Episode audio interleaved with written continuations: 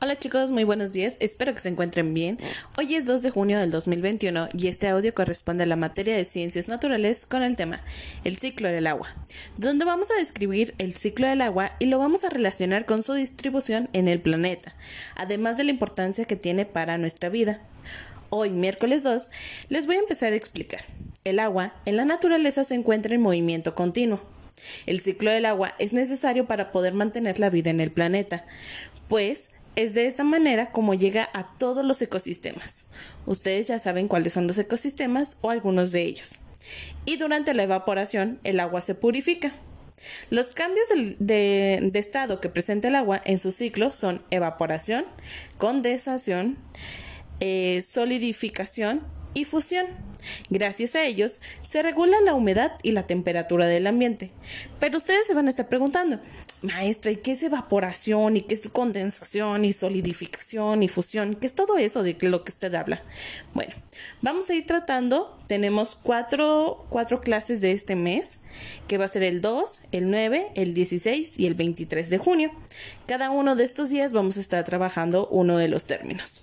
El ciclo del agua ha permitido que la cantidad de esta sustancia se mantenga constante en la Tierra desde hace millones de años.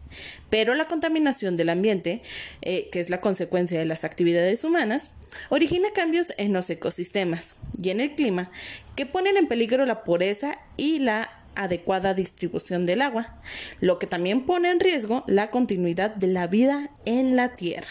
O sea, que en algún momento nuestra vida de agua se va a acabar. Les he enviado a cada uno de ustedes una cartulina azul. En esta cartulina azul también les he mandado un tipo de gotas blancas, de gotas como de cartulina. Si aún no les llega el material o aún no lo recogen, están en tiempo, no se preocupen, porque como ya les mencioné, este tema se va a estar trabajando durante todo el mes. Entonces, por lo pronto, chicos, vayan escuchando la información si todavía no tienen su material y los que ya lo tienen lo pueden empezar a hacer tienen su cartulina azul y en cada una de estas cartulinas, eh, digo, en esta cartulina vamos a ir remarcando una de las gotas. En cada, abajo de cada gota, van a ir escribiendo la información sobre el ciclo del agua que estemos trabajando. Por ejemplo, hoy vamos a, trabajar el agua evaporada o la evapora, evaporización.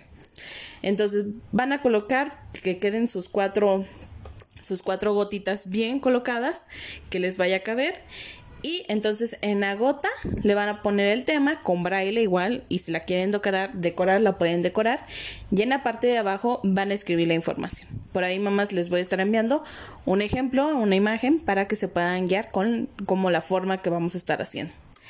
Entonces, hoy iniciamos con, la con el cambio de evaporización.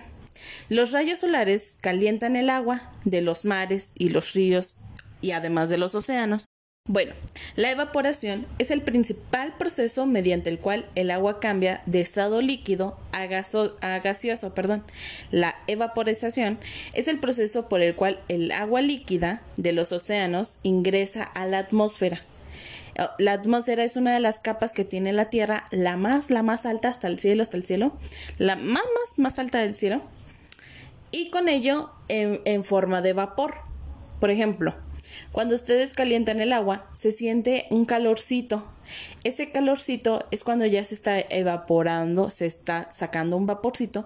El agua, si pueden, inténtenlo en casa, calentar un poco de agua y pongan su mano sobre más un poquito más arriba del recipiente donde lo están calentando y van a sentir ese calorcito.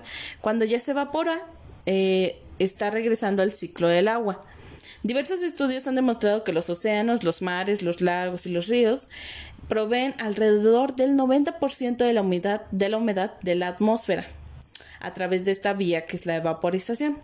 El restante pues es otro tipo, los con los animales. La evaporización de los océanos es, el principal proceso por el cual el agua ingresa a la atmósfera también y la gran superficie de los océanos da un 70% de esto.